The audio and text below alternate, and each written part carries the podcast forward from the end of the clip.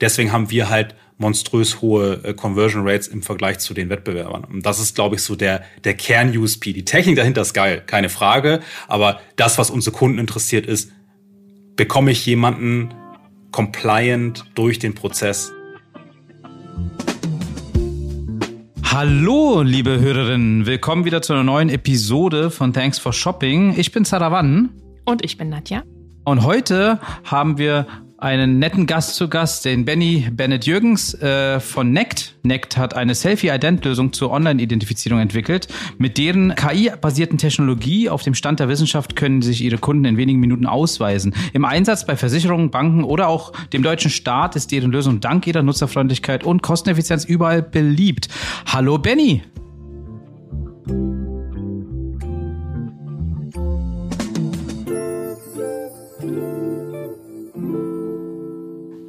Hey, moin. Hallo. Danke, dass ich hier sein darf. Ja, danke, dass du Zeit gefunden hast. Wir freuen uns auch sehr. Ähm, ja, vielleicht auch mal ähm, von deiner Seite kurz mal in deinen eigenen Worten.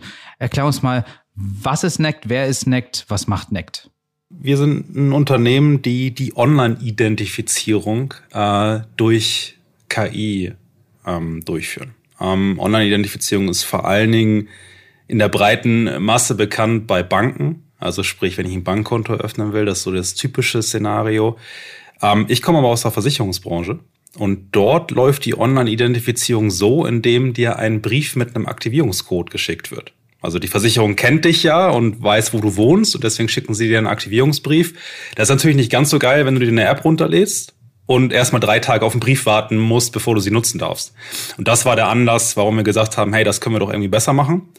Es gab aber nur die Alternative des Videodance, wo ich ein Webcam-Gespräch mit einem Service Agent habe und dort mein Perso vorzeige, was natürlich nicht ganz so kosteneffizient ist wie ein Brief und auf der anderen Seite natürlich auch ja, durch Wartezeit und so weiter nicht sehr nutzerfreundlich ist. Und da haben wir gesagt, das ist eine geile Nische. Wir setzen diesen Aktivierungsbrief, haben es aber mittlerweile halt eben geschafft, dass wir ein Sicherheitsniveau liefern, der es halt eben uns ermöglicht, auch zum Beispiel für eine Bundesagentur für Arbeit zu arbeiten respektive auch für die ganzen Krankenkassen, die ja auch sehr, einen sehr hohen Anspruch an, an Datenschutz und Sicherheit haben.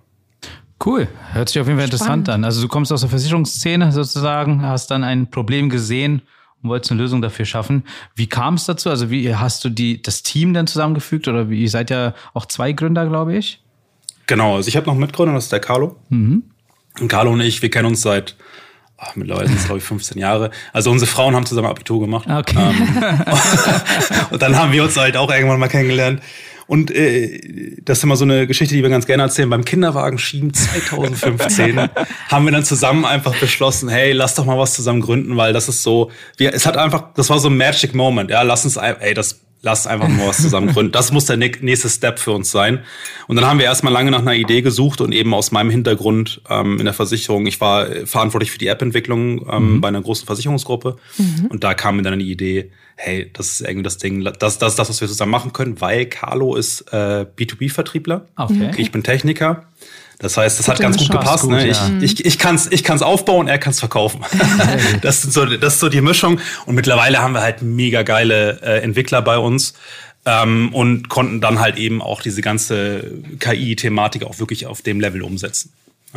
Das ist so die, die Teamzusammenstellung, ja. Sales und Produktentwicklung. Das ist, glaube ich, so unser, unser Magic Sauce. ja.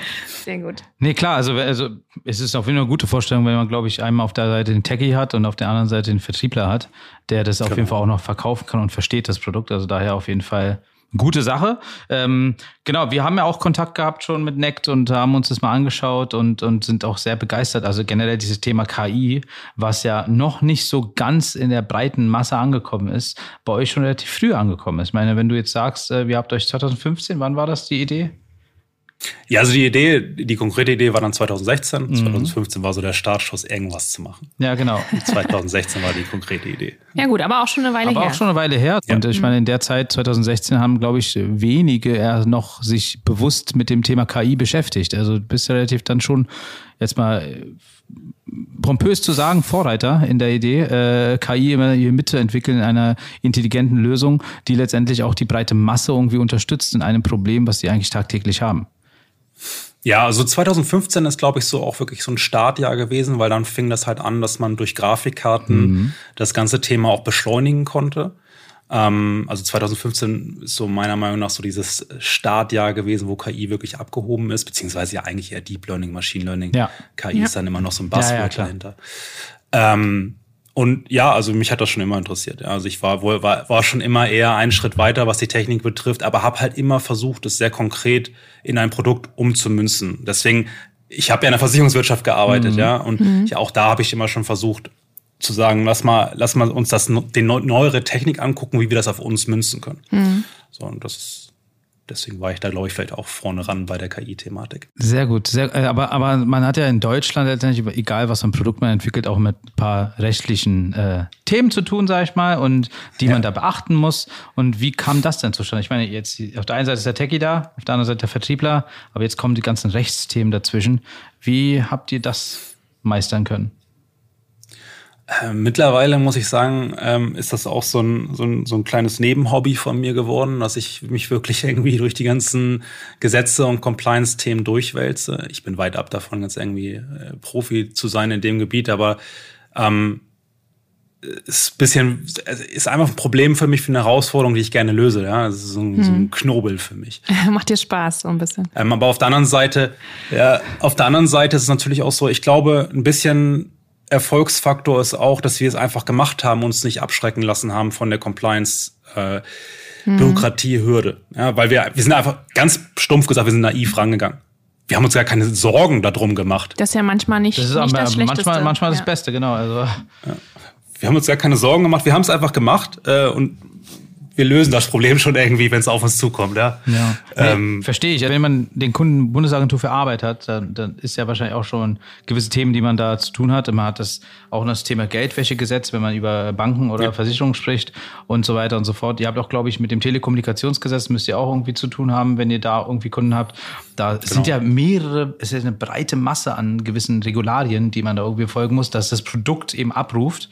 Und äh, das finde ich sehr spannend eigentlich. Also bei, mit was habt ihr denn angefangen? Also ihr seid ihr direkt in Versicherungsthema reingegangen oder habt ihr erstmal andere Kunden gefunden oder gesucht? Nee, also wir sind wirklich äh, sehr sozusagen nischig, auch wenn das natürlich Mhm. eine Riesenbranche ist, aber sehr nischig in der Versicherungsbranche gestartet. Die R&V war unser erster großer Kunde, Top 5 Versicherung, Mhm. also schon ein heftiger Name jetzt in der Szene.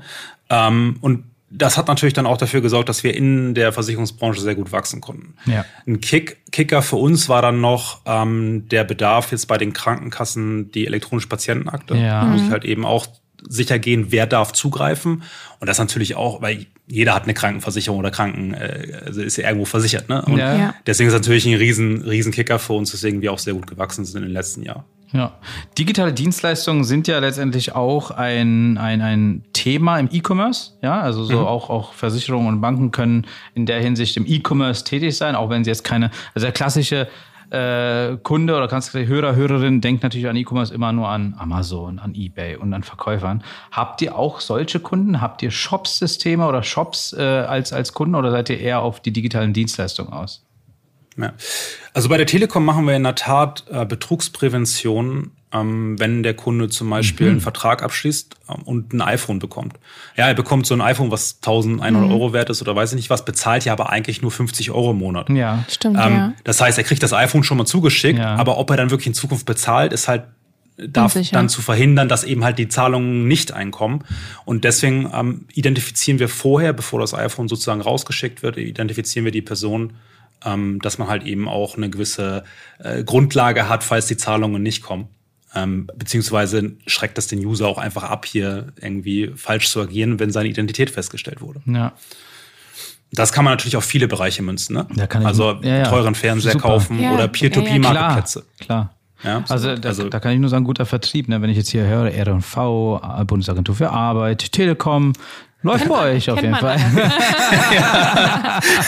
Ja, gut. Äh, das, Ja, gut, ne? Wer kann meckern? aber ich sag, gutes Produkt überzeugt, ja. nee, ist gut, ist sehr gut, sehr gut. Wie, wie viele Leute seid ihr denn eigentlich insgesamt im Team, vom Team her? mittlerweile ist das, das ist heftig, das ist heftig. Also das hätte ich mir nie ausgemalt. Ähm, Wir sind jetzt 84. Ähm, Wow. Und das ist, äh, weiß ich auch nicht. Man ist so, ich habe, man sind ja auch über Corona, über die Corona-Zeit jetzt so stark gewachsen. Ähm, und ich kenne noch das Büro, wo wir irgendwie mit 15 Leuten zusammensaßen. Und dann fing Corona an.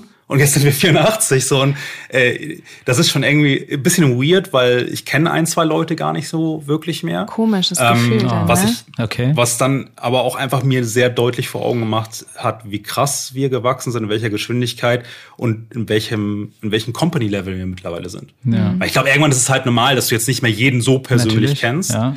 Ähm, aber ähm, auf der anderen Seite ist es auch ein bisschen schade, weil es immer ein cooles Gefühl war, morgens wirklich jedem Hallo zu sagen und genau zu wissen, Ja. wer was wie macht und wie er drauf ist und so weiter. Da wäre jetzt eigentlich schon die nächste Frage gewesen wegen der Pandemie, wie die Pandemie euch denn irgendwie, keine Ahnung, negativ oder positiv äh, entwickeln lassen hat, sage ich mal. Ja, also was, was, was genau habt ihr da mitbekommen? Also Wachstum an, an also wahrscheinlich sind die Online-Identifizierungen oder Selfie-Idents, die ihr macht, auf jeden Fall noch mehr nachgefragt worden. Ja, also ähm, wir sind letztes Jahr 1000 Prozent gewachsen, was auf der einen Okay. Seite. Das naja, sagt also er mal was- so lässig nebenbei. Ja? Wir sind einfach mal 1000 eben. Prozent gewachsen. Okay. Total normal. äh, wo ist ja Großdenken und äh, ne, aber ähm, nee, also das das ist schon ähm, das ist schon ein krasses Jahr gewesen. Was aber auf der einen Seite, ich will das schon nochmal betonen, was natürlich aber auch an unserem Vertrieb liegt, weil wir, also die Sales Cycle in der Versicherungsbranche und in der Bankenbranche sind einfach brutal. Und ähm, Ja. die zwei Jahre sozusagen, die, die Carlo und Co. da schon Vertrieb gemacht haben, die sind natürlich dann auch alle in 2020 gefallen, plus dann auf einmal die ganzen neuen Nachfragen, die durch Corona entstanden sind. Also es liegt jetzt nicht nur an der Pandemie, dass wir da gewachsen sind. Wir sind aber auch gewachsen in, äh, im Stolz, in dem Sinne, dass ich sagen muss, es war auch irgendwie cool zu beweisen, dass wir in der Lage sind, so zu wachsen. Weil das ist, das ist eine monströse Herausforderung. In, man sieht die Leute jetzt nicht mehr, die sitzen alle zu Hause und gleichzeitig natürlich auch, als eine Bundesagentur für Arbeit gekommen ist, die haben dann halt eben, die hatten, ich darf die Zahl nicht so genau nennen, aber eine sehr signifikante Anzahl an Arbeitslosmeldungen aufgestaut. Die wurden alle auf einmal abgearbeitet. Das heißt, das System musste auf einmal mit einem Zuwachs von Datenmengen. 10x umgehen können. Und Ja. wenn man das Ja. als Techniker beweisen kann, ist das erstmal ein geiles Gefühl. Und mich hat auch sehr stolz gemacht, dass wir wirklich vielen Leuten in ihrer Existenzangst Ja. mit so einem Tool helfen konnten und dann zeigen konnten, Technologie ist auch was Cooles. Ja, ist geil. Ne? Also wir haben ja auch die Corona-Soforthilfen für die Solo-Selbstständigen in Hamburg äh, legitimiert. Und da haben wir teilweise Blumen im Nachhinein geschickt bekommen, krass. dass wir schön. denen so ein bisschen schnell den Zugang zu dem Geld ermöglichen konnten. Und das ist natürlich irgendwie ein cooles Gefühl dann auch für das Team in einer sehr stressigen Zeit, wenn man sagt, okay, ich stifte auch wirklich einen Mehrwert und habe jetzt nicht Ja, einfach klar. nur ein Produkt sozusagen. Ja. Ähm, das, das, das war schon ein cooles Jahr für uns, obwohl es natürlich für die Welt ein, äh, ein Scheißjahr war, ja, oder auch immer noch ist. Aber ähm, für uns ist es halt, hat das schon das Wachstum ermöglicht und ich bin sehr, sehr stolz, dass wir das auch ausgehalten haben, weil das ist nicht selbstverständlich, dass man so ein Wachstum aushält. Ja, also ihr habt durch das Hiring, also ihr seid ja gewachsen schnell, 15 auf 84 hast du gesagt, glaube ich. Ja, äh, und die Masse davon äh, sitzt wahrscheinlich im Homeoffice, die du, die wahrscheinlich auch vom, vom, vom Team-Spirit her noch nicht so was erleben konnten, weil sie letztendlich angefangen haben im Homeoffice, aber so noch nicht dieses, den Alltag bei Nect erleben konnten, um einfach so ein wie schafft ihr das? Also wie, wie macht ihr das dann trotzdem, dass da am Ende irgendwie ein Gefühl ankommt, ich bin angekommen bei Nect? Ähm, das, das, das ist eine super spannende Frage, weil ich mir auch immer stelle, wie, wie kriegt man das hin? Weil ich bin ein Riesenfan von Office. Also diese physische Nähe, ich ziehe da super viel Wert draus, wenn ich mit Leuten face-to-face reden kann und, und auch so ein bisschen diese Gestik und Mimik mitbekomme. Ähm, von daher habe ich immer selber so die Selbstzweifel, bringt man jetzt die Message wirklich gerade gut rüber, wenn man nur so ein Zoom-Meeting sozusagen hat. Ja. Ähm, ich glaube, den Vorteil, den wir im Moment genießen, ist, dass wir halt einfach dieses krasse Wachstum haben und alle Leute merken, boah, hier geht was ab. Und Ja. man sieht das dann im, im, im internen, also wir haben nicht Slack, aber sowas internes gehostetes sozusagen, weil wir haben ja viel Datenschutzanforderungen und so weiter. Ähm, man sieht halt einfach die Messages und auch im, im Zoom-Meeting und so weiter. Die Leute merken einfach, dass hier gerade extrem viel abgeht. Und daraus nähern sich die Leute. Ich bin aber sehr gespannt darauf, wenn wir jetzt alle wieder ins Office dürfen, weil die Leute wirklich auch sehr danach äh, geiern, sozusagen endlich wieder in einem Raum zusammenzusitzen, wie das dann wird. Das ist spannend, weil das, ist natürlich eine komplett andere Kultur jetzt. Ja, mit 15, 20 Leuten hat man wirklich eine sehr familiäre Kultur und jetzt ist man ja wirklich eine Company mit ganz, ganz, ganz, ganz vielen Charakteren. Ähm, und ich glaube, Und alle was fremd wir aber ein bisschen miteinander, ne? Ja, genau. Also das ist, äh, ich glaube, das Einzige, was im Moment, was im Moment die Leute sehr stark miteinander verbindet, ist halt dieses Wachstum und auf der anderen Seite, dass wir zeigen konnten, dass wir in diesem Team, auch wenn man sich nicht so eng kennt, trotzdem diese diese Herausforderung bewältigen konnten, dieses Wachstum mitzugehen. Da kommt dann auch mal das Server auf einmal anfangen zu glühen, in Anführungsstrichen, und man halt reagieren muss. Und Ja. dass die das Leute, dass sie das alle trotzdem geschafft haben, ohne dass sie sich vorher wirklich erstmal monatelang gekannt haben Ja. und so weiter. Und ich glaube, das schweißt sie dann auch äh, sehr, sehr stark zusammen, ja, alle. Und das ist, das ist der Vorteil, den wir genießen konnten, dass wir kein, kein schwieriges Jahr im Sinne von Existenzangst hatten, sondern ein schwieriges Jahr im Sinne von Herausforderungen im Wachstum, die wir meistern konnten. Und das freut dann alle, weil wir wachsen und wir können es meistern und das schweißt die Leute dann sehr gut zusammen. Selbst der Hiring-Prozess war wahrscheinlich digital und dann wurde er eingestellt und äh, war letztendlich noch nie vor Ort. Das ist schon sehr spannend. Also ich meine, ich Sache, selber ja. kenne das nicht äh, und wahrscheinlich kennen es viele Menschen einfach gar nicht, aber in dieser digitalen Szene, auch bei ein paar Freunden, die ein paar Startups haben, äh, bei denen war es ja genauso. Also die mussten ja alle sich irgendwie Digital waren sie schon aufgestellt, dann hat sich gezeigt, dass es sich auch lohnt und es klappt. Aber wie gesagt, die ganzen neuen Mitarbeiter, die müssen ja letztendlich in dieses soziale Gefüge irgendwann nochmal ankommen. Und das wird spannend sein. Also wenn es wieder in die Normalität oder in die Zivilisation zurückgeht, äh, wie das dann da aussieht. Ja, definitiv. Also, ich würde schon ein bisschen irgendwie so eine, so eine, weiß ich nicht, eine Uni beauftragen, da mal eine Studie Eine drüber zu Studie, machen ich oder so, wie das dann ja. ist, wenn du auf einmal so 84 fremde Menschen, die eigentlich zusammenarbeiten sollen, auf den Haufen wirfst. Ja. Ja, das ist interessant. Spannend, ja. Ähm, Identifikation gibt es ja, gibt's ja einige Anbieter. Ne? Also jetzt gehen wir von den, von den klassischen Post-Ident mal bis, bis jetzt zu euch zum Selfie-Ident. Also das wäre auch noch die spannende Frage, wie ihr auf die Idee kommt, Selfie-Ident zu machen, weil macht ja auch nicht jeder. Aber grundsätzlich, ähm, was sind denn eure USPs oder was sind denn letztendlich eure Alleinstellungsmerkmale, dass ihr sagt, äh, da, das ist schon eine effizientere und bessere Lösung als X? Ja, also ähm, ich glaube, zusammenfassend kann ich das beschreiben mit, es ist, es ist das Sicherheitslevel im Automatisierungsgrad. Also wir haben eine sehr hohe Automatisierung. Die meisten Verfahren sind halt 100% menschlich kontrolliert. Ähm, das heißt, Postident ist ja klar, ich gehe in eine. Postfiliale oder ich habe ein Videodent, wo ich Ja. ein Webcam-Gespräch mit einem Mitarbeiter habe.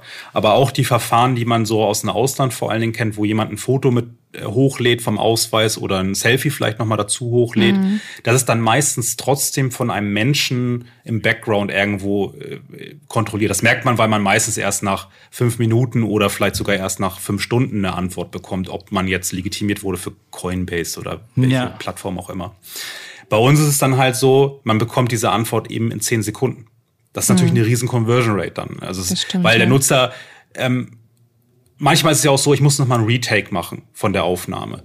Wenn ich den Retake aber erst nach fünf Stunden machen muss, dann denke ich als Nutzer manchmal gar nicht mehr dran und breche dann halt ab. Ja. Ja. Bei uns ist halt eben so, der Nutzer kriegt sofort das Feedback und kann eben dann, insofern es überhaupt notwendig ist, meistens ist es gar nicht notwendig, aber insofern er nochmal ein Retake machen muss, weil die Aufnahme zum Beispiel verschwommen war oder sowas, macht er das sofort. Deswegen haben wir halt monströs hohe äh, Conversion Rates im Vergleich zu den Wettbewerbern. Und das ist, glaube ich, so der, der Kern-USP. Die Technik dahinter ist geil, keine Frage. aber das, was unsere Kunden interessiert, ist, bekomme ich jemanden compliant durch den Prozess. Ja. Er will eigentlich einen Kunden haben. Ja, ja, Und klar. das kriegen Genau. wir halt sehr, sehr gut hin mit unserem Verfahren. Umso länger ist es USP. dauert, umso schwieriger wird es einfach, ja. Genau. Ja, also cool, ja, stimmt schon. Meine Frage ist trotzdem noch, ähm, wenn euer Produkt jetzt letztendlich schon so weit entwickelt ist und so weiter, also was sind denn die nächsten Steps? Also was, was plant ihr denn noch? Ne? Also so ähm, Wachstum ist da, ähm, die Idents laufen gut, auch, auch fast vollautomatisiert, hast du ja gesagt, sozusagen. Wo ist das Ziel für dich, technisch gesehen auch? Also wohin soll es noch weitergehen? Ähm, also wir haben jetzt im April erstmal die, wir nennen es NACT-ID freigeschaltet, dass man jetzt wirklich seinen, seinen Aus, seine Identität nachweisen kann, nur noch mit dem Selfie. Also man braucht keinen Ausweis mehr dazu nehmen, man hat quasi nur noch die NACT-App äh, mit einem Selfie, also wie eine Face-ID sozusagen, dass man dann seine Identität nachweisen kann. Das heißt, ich habe jetzt einen Identitätsnachweis innerhalb von fünf Sekunden oder so, also äh, super schnell. Äh, und das hilft natürlich dann auch in weitere Branchen reinzuwachsen, wie zum Beispiel E-Commerce. Ja, wenn ich jetzt sage, ich kann jetzt einen Fernseher kaufen und kann Adresse übermitteln und so weiter und so fort, nur noch mit einem Selfie. Der Shop hat viel davon, weil er Klar. einen, einen sauber legitimierten Kunden bekommt, ohne große äh, Prüfungen mhm. durchführen zu müssen und der Nutzer muss auch nicht nochmal alle seine Daten abtippen, sondern kann sie eben einfach nur noch mit einem Selfie übertragen. Ähm, das sind so die Ideen, äh, die dann noch äh, im Hinterkopf bei uns stecken. Und auf der anderen Seite ist das Thema E-Signatur für uns jetzt noch ein großes Feld. Also okay. Also sprich, dass ich Verträge, Mitarbeiterverträge, äh, Mietverträge und so weiter digital unterzeichnen kann. Weil da gibt es eine Schriftformerfordernis ja. äh, Erfordernis nach dem bürgerlichen Gesetzbuch. Ja, richtig. Ähm, und die wird im Moment halt von den meisten Tools nicht erfüllt. Mhm. Manche setzen schon ein, ja. es ist aber sehr grauzonig. Und durch unsere hohe äh, Form der Identitätsprüfung können wir halt eben auch diese Schriftformerfordernis digital abbilden. Okay. Und das ist so für uns nochmal ein nächster Step, weil ich glaube, das ist ziemlich cool, wenn ich jetzt nicht mehr diese Mitarbeiterverträge per Papier durch die Gegend schicken muss, ja, zum Beispiel. Stimmt. Ähm, und passt halt auch sehr gut zu der Zeit. Sag mal, kannst du das für die, für die Hörer und Hörerinnen kurz erklären, wie die Identifikation funktioniert, wenn die einfach nur ein Selfie schicken? Also wie? Also ja. natürlich musst du jetzt nicht alle äh, technischen Geheimnisse äh, verraten, aber ich, ich denke so, hä, wie machen die das? Ne? Also wie, wie klappt das? Ähm, letztendlich kann man sich das so vorstellen, dass wir die installierte App ähm, so an das Gerät binden, dass quasi das Gerät jetzt der physische Identitätshalter ist. Oh, okay. also das Smartphone hält mhm. jetzt quasi das Ausweisdokument und das Selfie nutzen wir nur noch, damit wir auch wirklich sagen, derjenige, der das Smartphone gerade in der Hand hält, ist auch wirklich berechtigt, diese Identität zu nutzen. Mhm. Weil zum Beispiel ist es ja so, dass ein Face ID, wenn jetzt äh, meine Frau ist zum Beispiel bei mir als Face ID auch eingerichtet. Das heißt, theoretisch, wenn ich nur Face ID nutzen mhm. würde, könnte natürlich jeder jetzt meine Identität verwenden. Das müssen wir verhindern. Ja. Deswegen machen wir halt neben dem, neben der, neben der Ablage des Ausweisdokuments in dem Smartphone so, sozusagen noch diesen äh, Selfie-Abgleich. Das heißt, für den Nutzer ist es ein Selfie. Im Hintergrund passiert halt eben die Kryptographie auf dem Gerät, dass dann halt quasi das Ausweisdokument wiederverwendet werden kann, sozusagen. Aha. Ich glaube, so kann man es am besten beschreiben. Mhm. Ähm, weil der, der, der ursprüngliche Selfie-Prozess ist ja, ich nehme ein Video von dem Ausweisdokument auf und ich nehme ein Video von meinem Gesicht auf. Mhm. Und wir stellen halt eben sicher, dass die Hologramme zum Beispiel vorhanden sind mhm. und dass das Gesicht vom Selfie zu dem Ausweisdokument passt und so weiter. Mhm. Und wir überführen jetzt quasi dieses Ausweisvideo in das Smartphone, legen das dort kryptografisch ab. Mhm. So dass es dann quasi wiederverwendet okay. werden kann, aber eben für den Nutzer ist es dann nur noch das Selfie und nicht mehr die ja. Aufnahme von dem Ausweisdokument und so weiter. Das heißt, der Nutzer macht einmal so ein Video und äh, für alle weiteren Identifikationen nutzt er bloß noch das Foto. Habe ich das richtig? Genau. Ja, ähm, okay. was, was dann aber eben halt noch wichtig zu sagen ist, ist, dass die dass der Nutzer immer sehr darüber, selbst darüber entscheiden kann, welche Daten wirklich mhm. weiter vermittelt werden. Also zum Beispiel beim, wir, wir sind auch jetzt schon viel im, im, in der, im Jugendschutzbereich unterwegs. Mhm. Okay. Ähm, und der Altersnachweis bedarf dann halt eben nur das Alter. Also plus 18, plus 21, plus 30, mhm. was auch immer. Es wird aber eben nicht mehr Name und Adresse und so weiter übermittelt. Und und auf Gottes, um Gottes Willen kein Ausweisvideo äh, oder dergleichen. Mhm. Ähm, wir übermitteln dann wirklich nur die verifizierten Identitätsdaten sozusagen okay. oder die Eigenschaft, also ja. über 30 oder über 18 oder was. Mhm. Okay, krass. Und ihr seid nur in Deutschland tätig oder seid da noch äh, weitere Länder drin oder geplant? Genau, das ist für uns äh, einer, neben der Produktentwicklung einer der nächsten Steps, ist, ist das Thema international. Mhm. Ähm, weil wir in dem Bereich jetzt mittlerweile eine sehr gleiche europaweite Regulierung haben. Mhm. Das macht es uns natürlich möglich, mit dem, was wir jetzt in Deutschland aufgesetzt haben, auch in Europa wachsen mhm. zu können. Und das ist für uns natürlich nochmal eine, eine schöne Herausforderung als Company, wenn man sagen kann, wir sind auch eine international Company. Ja, mit 84 Leuten, da kann doch was gehen. Ne? ja, auf jeden Fall. Ja, also der Plan ist, dass wir Ende des Jahres auf jeden Fall mal mindestens die 100 knacken. Das wäre schön. Okay. Okay, okay. Das schafft ihr, bin mir sicher. Und, und hab, kannst du schon erzählen, welche Länder so für euch die nächsten sind? Also wahrscheinlich Dachregion, kann, ich weiß jetzt nicht. Also ob, ob Österreich gleich das erste ist oder ob, ob du jetzt eher Richtung Osten, Westen, Norden tendierst. Ja, ähm, ich, äh, äh, Im Moment äh, sind die südlichen Länder so. Ah, Spanien, aha. Italien. Okay. Ja, ein bisschen Sonne haben. Ja. Man nee, muss also, die Geschäftsreisen schon so nach ist schon klar. Oh, wir müssen mal wieder Geschäftsreise machen. Ja, dann lass doch gleich in Spanien anfangen. ähm, Ja, die, die, die Konstellation ist natürlich ganz gut, weil es sehr ähnlich, äh, ähnlich wie in Deutschland ist. Also hoher Bedarf ja. äh, nach einer Identitätsfeststellung, ähm, wenig, wenig Konkurrenz auf unserem Niveau und das macht dann natürlich einfach Sinn. Also Skandinavien würde halt komplett keinen Sinn machen, weil dort die Bank-ID schon sehr verbreitet ist okay. ähm, und da können mhm. wir kaum, kaum einen Benefit liefern an mhm. der Stelle. In Spanien, in Italien, da können wir schon noch weiterhin einen großen Benefit liefern, deswegen macht das halt einfach Sinn. Okay, interessant. Und du hast ja schon ein paar Mal jetzt äh, Fraud angesprochen angesprochen. Habt ihr damit täglich zu tun? Und wenn ja, also du musst jetzt nicht auf, auf, Details eingehen, klar, aber wenn ja, seid ihr dann in direkten Kontakt mit der Polizei oder wie funktioniert das da? Was passiert da? Wer meldet wohin was? Ja, also ähm, Betrug Vermeidung oder Betrugverhinderung passiert bei uns auf zwei Wegen. Das eine ist natürlich, dass wir wirklich eine Verfälschung der Identität feststellen. Mhm oder auch eine Vollfälschung. Also entweder klaue ich zum Beispiel dein Ausweisdokument mhm. und versuche damit durchzukommen mhm. oder ich habe wirklich ein voll verfälschtes Dokument. Und auf der anderen Seite bekommen wir auch Warnlisten ah. vom LKA zum Beispiel, sodass ah. dann halt da steht, mhm. okay, das ist jetzt im Moment eine verfälschte Identität unterwegs, die wird sehr häufig verwendet. Zum Beispiel wurde versucht, damit Bankkonten zu öffnen. Das sind so Warnhinweise, die wir bekommen. Mhm. Das heißt, wir können dann halt eben auf dem Namenslevel sozusagen abgleichen, ob, ob der oder diejenige auf so einer Warnliste steht. Und das andere ist halt eben, dass wir wirklich erkennen, wenn ein Ausweisdokument verfälscht ist. Ehrlicherweise ist dann natürlich, was immer sehr gehypt ist, ist so dieses digitale Manipulation, also Deepfakes, mhm. sehen wir in der Realität nicht. Okay. Also das, der, der, also um einen wirklich, ein, um einen wirklich guten Deepfake zu erstellen, braucht man schon wirklich ziemlich gutes Knowledge und ziemlich gute Maschinen. Mhm, ähm, okay. Das ist nichts, was die breite Masse versucht. Die breite Masse würde versucht, wirklich einfach nur stumpf mit einer Kopie irgendwie durchzukommen mhm, oder ja. sowas. Also die technischen Angriffsszenarien sehen wir sehr selten, auch wenn wir sehr gute Methoden dagegen entwickelt haben, weil das, das macht den Jungs hier auch Spaß, dann ja. äh, rauszufinden, wie man das zu verhindern kann. Aber ähm, das, was wir am häufigsten sehen, ist gar nicht ein realer Betrug, sondern da versucht jemand eine Papierkopie zu verwenden, weil er nicht weiß, dass er seinen Originalausweis verwenden soll. Ah, das ist die, das krass. ist das, was wir am häufigsten sehen. Okay der, der Deutsche, äh, jetzt will ich mal, jetzt will ich mal Schubladen denken, aber der Deutsche hat halt irgendwann mal angefangen, eher mit Papierkopien rumzulaufen im Portemonnaie als und das Originalausweisdokument sauber im Safe zu Hause ja. aufzubewahren. Und deswegen sehen wir es dann halt wirklich ab und zu nochmal, dass jemand versucht, seine Papierkopie zu verwenden, wo man aber schon ziemlich sicher sagen kann. Die landen ja da bei uns in, in einem Ident-Expertenteam. Also Betrugsverdacht landet immer noch mal bei einer menschlichen Kontrolle. Mhm. Und da kann man dann schon mittlerweile sagen, okay, das war jetzt kein wirklicher Betrug, sondern da hat ja. halt jemand einfach nicht nachgedacht ja, und dann okay. schickt man den halt nochmal in Retake und sagt, bitte mal jetzt das Originalausweisdokument mhm. verwenden und nicht jetzt die Papierkopie. Ich bin auch interessant, weil, weil damals äh, haben meine Eltern das genauso gemacht. Die hatten einen indischen Ausweis damals noch und in Indien hat er nur Reisepässe und keine Ausweise wie ja. hier in Deutschland. Mhm. Und da haben die immer auch eine Kopie nur drin gehabt, weil sie Angst hatten, wenn sie einen Reisepass mitnehmen, irgendwann verlieren. Ja. Haben sie die ganze Zeit gehabt. Ich dachte so, immer dieses Papierding. Und manchmal wurde es auch nicht akzeptiert, ne? Also auch in der Öffentlichkeit irgendwas zu vorweisen brauchten ja. sie schon die Originaldokumente. Ne? Okay, aber. Spannend.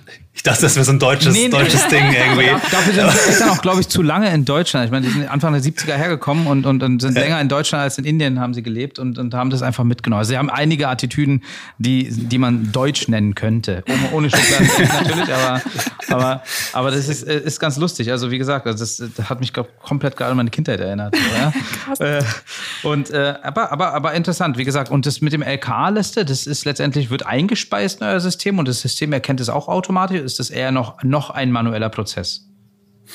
Ähm, das kann man sich wirklich noch, also wir haben es mittlerweile automatisiert auf Sehr unserer gut, Seite, ja. aber das, was das LKA raussendet, ist halt manuell, da mhm. werden PDFs geschickt. Also PDFs. das ist so eine PDF-Information okay. sozusagen, mhm. wo das dann als Info draufsteht. Mittlerweile parsen wir das aber automatisch ja. und schicken das dann direkt ins System. Okay, cool, interessant. interessant. Expansion nach Italien und Spanien klingt auch interessant. Äh, äh, da habt ihr tatsächlich aber auch natürlich wahrscheinlich durch eure Kunden, die ihr jetzt schon in Deutschland habt, auch nochmal die Connection nach Spanien oder Italien, oder? Also das, das würde ja wahrscheinlich Sinn ergeben. Ja, also ähm, viele, viele der, vor allen Dingen der Konzernunternehmen, die bei uns Kunde sind, ähm, die haben, sind halt auch im Ausland aktiv. Mhm. Hm. Von daher ist da definitiv auch eine Möglichkeit, dass wir über, über unseren Bestandskunden sozusagen auch ins Ausland wachsen können. Ähm, und wir, wir arbeiten auch sehr gerne mit Partnern zusammen. Also IBM ist zum Beispiel ein Partner von uns ähm, und, und viele weitere, und das eröffnet uns halt eben natürlich auch einen Kanal in, in mhm. internationale Kunden. Okay, und habt ihr auch einen Plan, äh, statt international national euch auch noch mal weiter zu auszubreiten oder wollt ihr in Hamburg bleiben oder wollt ihr noch weitere Offices, wie vielleicht in Berlin? ja, also ähm, das, das ist jetzt irgendwie der, der spannende Punkt, wo wir halt überlegen, wie geht das jetzt wirklich nach, äh, nach Corona sozusagen weiter? Mhm. Ja, also wie viel Office Space brauchen wir wirklich oder, oder wie viel kann man remote arbeiten? Wir sind natürlich so ein bisschen in dieser herausfordernden Zone, dass wir ja sehr hohen Datenschutzbedarf äh, mhm. haben. Also ähm, zum Beispiel das Thema, was ich jetzt eben gesagt hatte, dass so ein Betrugsverdacht nochmal in eine menschliche Kontrolle geht. Mhm. Da kann man sich vorstellen, dass dieser Mitarbeiter das halt eben nicht von zu Hause machen kann. Ja. Mhm. Sondern der sitzt halt hier in unserem gesicherten Bereich. Also wir haben hier wirklich einen Bereich, wo du auch mit Handwehenscanner nur reinkommst und so weiter und so fort. Also das ist wirklich ein sehr abgesicherter Bereich und das kann man sich halt eben vorstellen, ist halt sehr, sehr schwer umzusetzen, mhm. wenn derjenige dann zu Hause sitzen würde. Ähm, das geht halt eben nicht. Aber äh, viele Entwickler, gerade so App-Entwickler oder sowas, da gibt es natürlich nicht zwanghaften Grund, warum die im Office sein müssen. Mhm. Und das müssen wir jetzt mal einmal irgendwie durchplanen, wie viel Bedarf haben wir wirklich an Office Space. Und ich bin super interessiert daran, eben dann halt auch außerhalb von Hamburg zu wachsen. Eure Entwickler sitzen in Hamburg, in Deutschland oder sind die auch? Genau, alle. Okay. Komplett. Das ist krass. Also weil ja viele heutzutage eher sich auf diese Manier machen, dass sie letztendlich die Teams irgendwo in Indien oder in, in Osteuropa haben, die dann von dort aus arbeiten im Remote. Aber ähm, mhm. das finde ich interessant. Also würde ich super gerne mal ausprobieren. Ähm, wir haben halt von Anfang an dieses Privacy by Design sozusagen. Also wir haben wirklich sehr, sehr viel Wert darauf gelegt. Wir betreiben das komplett auf eigener Hardware. Mhm. Also wir setzen auch keine Amazon, Google Cloud, whatever ein, mhm. also sondern wirklich, also es sind NACT-Server, die in drei Rechenzentren in, in Deutschland stehen. Mhm. Okay, ähm, cool. Und das war dann halt auch immer so, wenn man so eine Fünf-Mann-Kompanie am Anfang ist, mhm. um Vertrauen in das Ganze reinzubringen, da war, ist es halt einfacher, gerade bei, ich sag mal, Oldschool-Unternehmen, ja, Versicherungen, Banken und so mhm. weiter, ja. da Vertrauen reinzubringen, indem man halt sagen kann, das ist unsere Hardware, die Mitarbeiter sitzen in Hamburg ja, und so weiter stimmt, und so fort. Ja. Wenn ich dann noch argumentieren müsste, der eine sitzt in äh, Indien, in mhm. der andere in China und der nächste in Amerika, da hätten die wahrscheinlich alle gesagt, uiuiuiui, was ist stimmt. da los? Ne? Und so war es einfacher für uns zu wachsen. Nee, klar. Ich also will aber nicht ausschließen, dass es nicht irgendwann vielleicht mal jeder darf sitzen, wo er will, ist. So, ne? Aber ist bei uns natürlich immer eine riesen Herausforderung mit dem Thema da. Ja, so New Work-Attitüde, die jetzt eigentlich jeder gerne an den Tag legen möchte, aber es genau. teilweise auch schwierig ist, meiner Meinung nach, durch irgendwelche Regularien. Auch die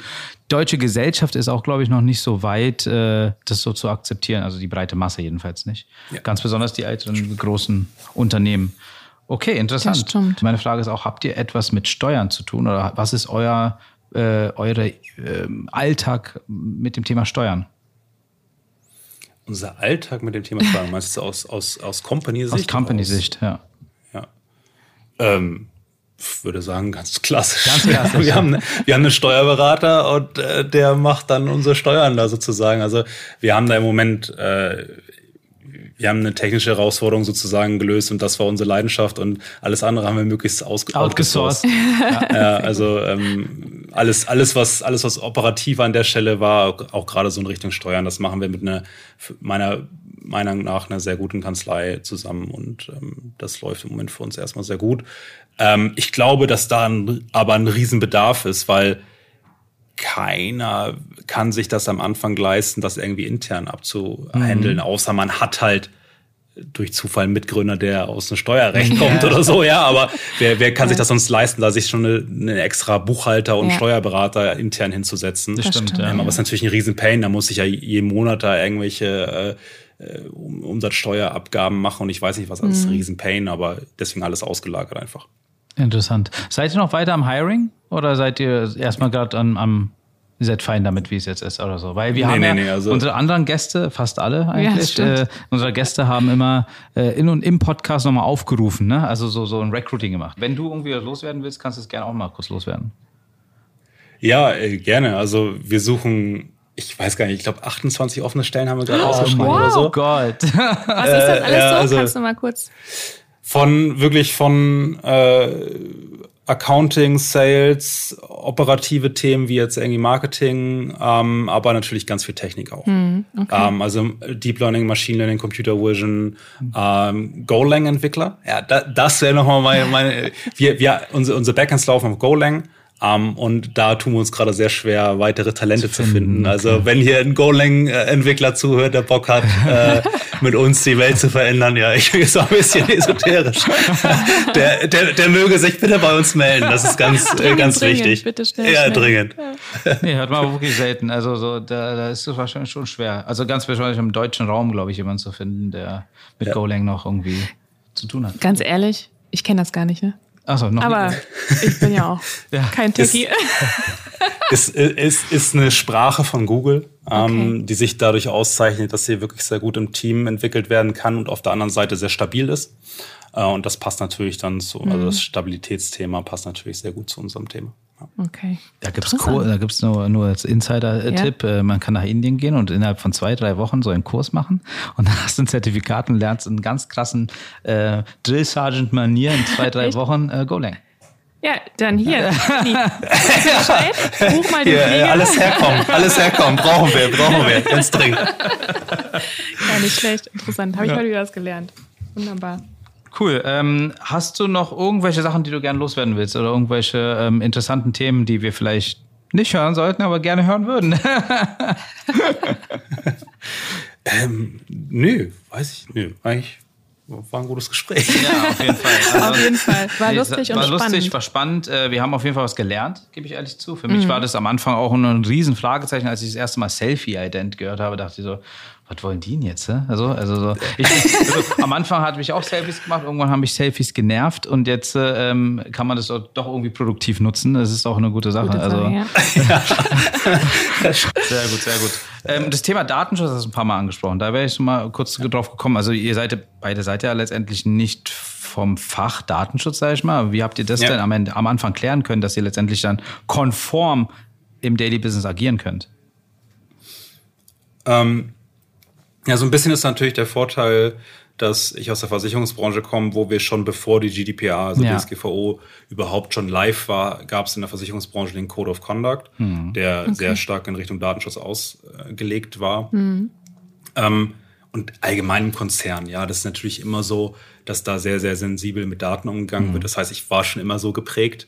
Ähm, und deswegen habe ich halt auch sehr stark von Anfang an darauf geachtet. Äh, mit Fabian, das ist unser erster Mitarbeiter, ähm, der kommt aus dem Security-Kontext. Das heißt, wir hatten wirklich direkt quasi von Anfang an sowohl dieses Riesenauge auf Datenschutz als auch auf Security. Ähm, und dann haben wir uns einfach auch von, von außerhalb äh, von Anfang an Hilfe geholt, dass wir mhm. gesagt haben, okay, okay, das ist kein Thema, was man mal eben so nebenbei machen ja. kann, sondern wir haben halt eben eine Kanzlei beauftragt, einen Datenschutzaudit auch bei mhm. uns zu machen und uns auch zu helfen, das alles von Anfang an vernünftig aufzusetzen auf der Legal-Seite. Ja. Und wir haben halt auch von Anfang an einen internen Datenschutzbeauftragten aufgebaut. Okay. Also obwohl wir noch eine Fünf-Mann-Kompanie waren, haben wir halt einen internen Datenschutzbeauftragten mhm. aufgebaut und haben es nicht einfach quasi nur ausgelagert, sondern wir haben sehr, sehr viel Wert darauf gelegt, dieses Knowledge in der Company zu haben und wirklich jede Entscheidung auch basierend darauf zu machen. Mhm. Ähm, das, ist so, das ist so der Grundsatz gewesen. Und die Leute bei uns sind wirklich sehr sensibel, was okay. Thema Daten und Datenschutz betrifft. Und das ist so ein fast schon Company-Wert, Company-Culture. Okay, cool. Ja, aber das cool, ist interessant. Also das zeigt halt, wie wichtig euch das ist, ne? Und ähm, wie wichtig ja. ihr das nehmt, weil häufig äh, ist das eben nicht so wichtig, nehmen das äh, Firmen nicht so wichtig und das ist spannend. Ganz besonders Startups, ja. ne? Also die, ja. die machen dann einfach ganz schnell, ne? Wenn das Problem kommt, dann kümmern wir uns drum, aber lass uns erstmal machen. So, und ist ja eine gute Attitüde ja. teilweise, aber bei manchen Sachen mhm. muss man, glaube ich, auch aufpassen. Es kann gefährlich werden. Ja, das habe ich ja auch als Konzernentwickler gehabt. Ne? Das ist so eng, du hast immer so dieses Gefühl gehabt, äh, du willst was Geiles jetzt machen, irgendwie eine App, ja, Rechnungs-App für eine Krankenkasse äh, habe ich damals entwickelt und natürlich ist dann immer so dieser oh, jetzt müssen wir aber noch mal zum Datenschutzbeauftragten mm. gehen, der muss da noch mal was zu sagen. Und du hast halt immer so dieses mhm. Gefühl, der sagt eh nein. Ja. so, ne? Und ja, das ist natürlich dann so diese, diese Prägung, die du irgendwie hast. Mm. Und mhm. ich denke mir aber so, eigentlich geht es bei Datenschutz doch nur darum, der User muss in Kontrolle sein. Das heißt, wenn ich dem User sage, pass auf, wir wollen ganz transparent, wir wollen das, das und das mit dir machen. Mm. So, stimmst du denen zu? So, und damit ist ja im Prinzip das Thema Datenschutz zumindest mal erstmal auf dieser Beziehungsebene erledigt. Also ja. wenn der User zustimmt, darf ich ja auch nach DSGVO, wenn ich eine Einwilligung einhole, darf ich ja das auch machen. Mhm. Aber manche denken schon, ich darf eh nichts machen, weil der Datenschutz es mir verbietet. Nee, wenn der User es dir erlaubt, darfst du es machen. Ja, ja ist richtig. So. Und ja. ich glaube, das muss man halt einfach einmal klarkriegen, dass es nur um Kontrolle geht. Der User muss in Kontrolle bleiben und äh, man darf jetzt halt irgendwie nicht im Hinterkopf die Gedanken haben, oh, wir verkaufen die Daten jetzt irgendwie meistbietend an jemanden, sondern man muss halt sagen, ich muss ein Geschäftsmodell aufbauen, was selber mit den Daten auch vorangehen kann. Mhm. Und dann ist der User ja vielleicht auch bereitwillig zu sagen, ja klar will ich der Company helfen, sich weiterzuentwickeln. Ja, das stimmt. Mhm. Cool. Eine letzte Spannend. funny question. Müssen denn alle eure Mitarbeiter einer Identifikation durchgehen? Also mittlerweile bekommen sie wirklich schon äh, beim Bewerbungs, äh, beim, vom ersten Bewerbungsgespräch zumindest einen Demo-Link von uns geschickt, dass sie sich das einmal angucken können. Sie werden natürlich nicht gezwungen, es zu machen. Aber äh. äh wir, wir, sind, wir sind schon stolz auf unser Produkt ja. und ja. Äh, zeigen das dann auch gerne und geben den Bewerbern eben die Möglichkeit, das auch mal auszuprobieren. Ähm, und vielleicht dann auch im Gespräch sich darüber zu unterhalten. Mhm. Wir haben natürlich ähm, das Thema ja, Führungszeugnisse, die bei uns abgegeben werden müssen. Mhm ähm, und Korruptionsprävention und all so eine Themen, die wir natürlich aufgrund des Kundenstamms, den wir haben, ja, und auf der anderen Seite auf eigene Compliance-Themen, also wir als, wir als Company werden ja auch sehr streng reguliert, mhm. ähm, müssen wir halt viele Themen erledigen und da gehört halt eben auch die Identitätsprüfung dazu, mhm. die wir jetzt aktuell wirklich noch klassisch auf Papier machen, weil wir sie zur Mitarbeiterakte legen müssen. Okay. Ähm, wir, wir wollen das natürlich aber eben mit dem Thema E-Signatur, wo unsere Mitarbeiter ja. dann eben auch elektronisch unterschrieben werden, wollen wir dann eben halt auch unser Self-Ident dazu packen, dass die auch, auch die Identitätsprüfung darüber läuft. Ich habe mich gerade so vorgestellt, nur bei denen im Büro ist dann letztendlich so eine Wand voller Fotos oder so eine Videos, ja, die dann ablaufen, dass die ganze Zeit die Mitarbeiter Selfie-Idents machen, so, ne? Das ist Ja, also ich glaube, ich glaube, äh, ich kann es mittlerweile echt schon im Schlaf und die App-Entwickler und so, die können es auch schon im Schlaf. Äh, das ist jetzt irgendwie, die haben schon echt gefühlte hunderttausend Mal durchlaufen.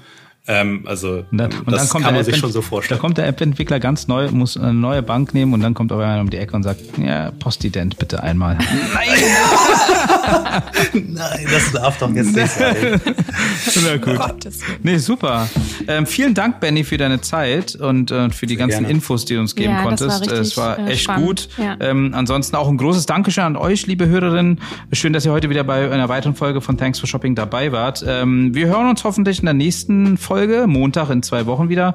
Und damit ihr die Folge nicht verpasst, abonniert diesen Podcast natürlich gerne auf jeder Plattform eurer Wahl. Und wir freuen uns auf jede Bewertung. Ne? Bis dann und noch Bis alle dann. einen wunderschönen Tag. Tschüss. Bis dann. Ciao.